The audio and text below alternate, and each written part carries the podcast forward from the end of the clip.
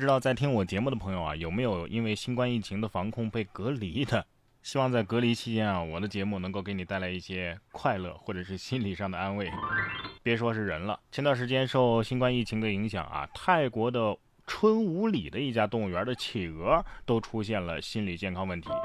饲养员称啊，因为疫情封锁，游客无法前来，导致习惯游客围观的企鹅感到困惑，时常站在原地四处张望，不明白游客都去哪儿了。为了企鹅们的身心健康啊，馆内工作人员决定多带它们去户外水池游泳啊、晒太阳啊，保持其规律作息，同时关注企鹅们的饮食健康。你以为你是去动物园看企鹅吗？其实是企鹅躺在动物园等着你们上门给他看呢。企鹅心想：哎，那群动物怎么不来了呢？所以爱会消失的，对吗？我懂，我懂啊，这就是恋爱手法里的欲擒故纵。平时你是高岭之花，待我离去，你才发现自己割舍不下。学到了，学到了。说完企鹅，咱们再来看看这头霸气的大象。嗯经过路过也就罢了，他还顺走了汽车的一部后视镜。只不过呢，这一次记录的画面是玉溪当地参与保护大象的乡镇干部记录的啊。大象呢同样没有恶意，好像是给了一个警告，又好像是开了个玩笑，就这样大摇大摆的走了。还有一次啊，是保护区工作人员近距离拍摄啊，象群很悠闲，通过林草和保护区开辟的生态走廊，顺利的通过了红河，前往玉溪。理解理解，谁出门旅游不带点纪念品是吧？回去跟老家的亲戚显摆显摆嘛。大象能有什么坏心思呢？他只是想照镜子罢了。爱美之心，象皆有之嘛。只是车主有点疑惑。呃，喂，保险公司嘛，我的后视镜被。被大象偷走了，保险公司听到这话，我看你像大象。除了大象，这条蟒蛇也不好打发。福建漳州长泰区就有一个村民报警说，有一条蟒蛇溜进了自家的鸡舍，偷吃了十六只鸡。消防员赶到现场之后啊，的确发现了一条约三米长的蟒蛇蜷缩在鸡舍中，呃，蛇身略显浮肿。四名消防员带好了防护装备，成功的捕捉了蟒蛇。目前，消防员已经将大蟒蛇带至无人区放生了。一看到大蟒这个称呼，我还以为是。许昕吃了十六只鸡呢。下面这条狗子也是遇到了劲敌了。贵州贵阳男子走路的时候啊，被恶犬扑咬，反手一招擒拿手将其制服。一旁的狗同伴啊，见状直接被吓跑了。这是真的狗。另一只狗可能是这么想的：兄弟同心，其利断。哎，你先忙，我走了。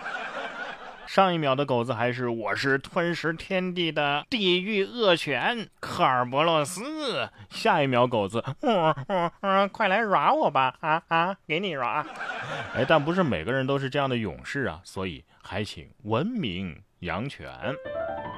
说完禽狗大师，再来看看这位自救大师。河南安阳应急救援协会在打捞动物尸体的过程中。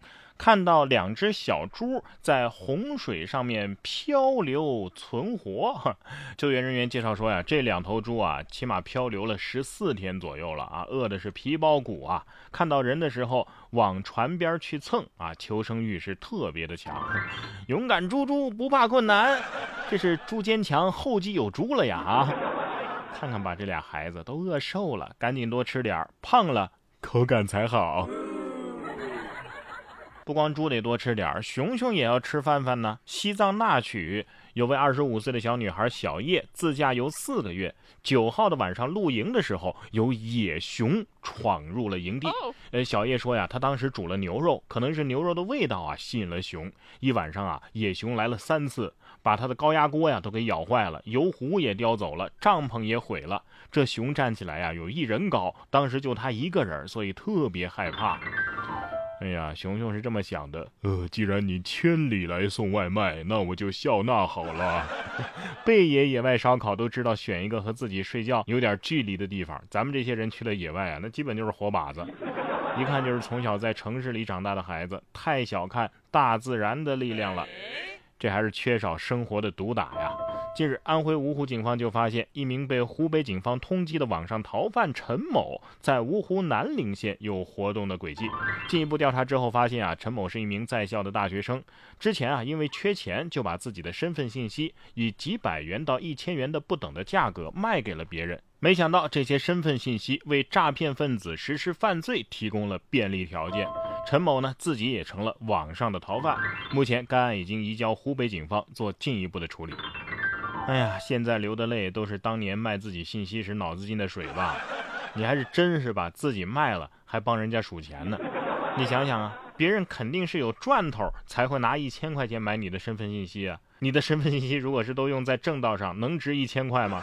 这里边肯定有坑啊！对呀，这小伙子一看啊，就是缺乏批判性思维，别人说什么就是什么，能不能有点自己的判断、自己的主见？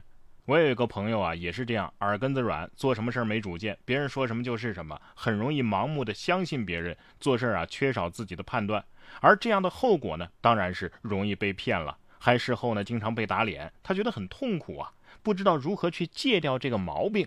其实像这样的朋友啊，就应该看看这本《批判性思维》，去学习理性的思考问题，如何对所接收到的信息进行分析和判断。相信阅读完这本书之后啊。不管是新闻里的小伙子，还是我这位朋友啊，应该都不会轻易的被别人给忽悠了。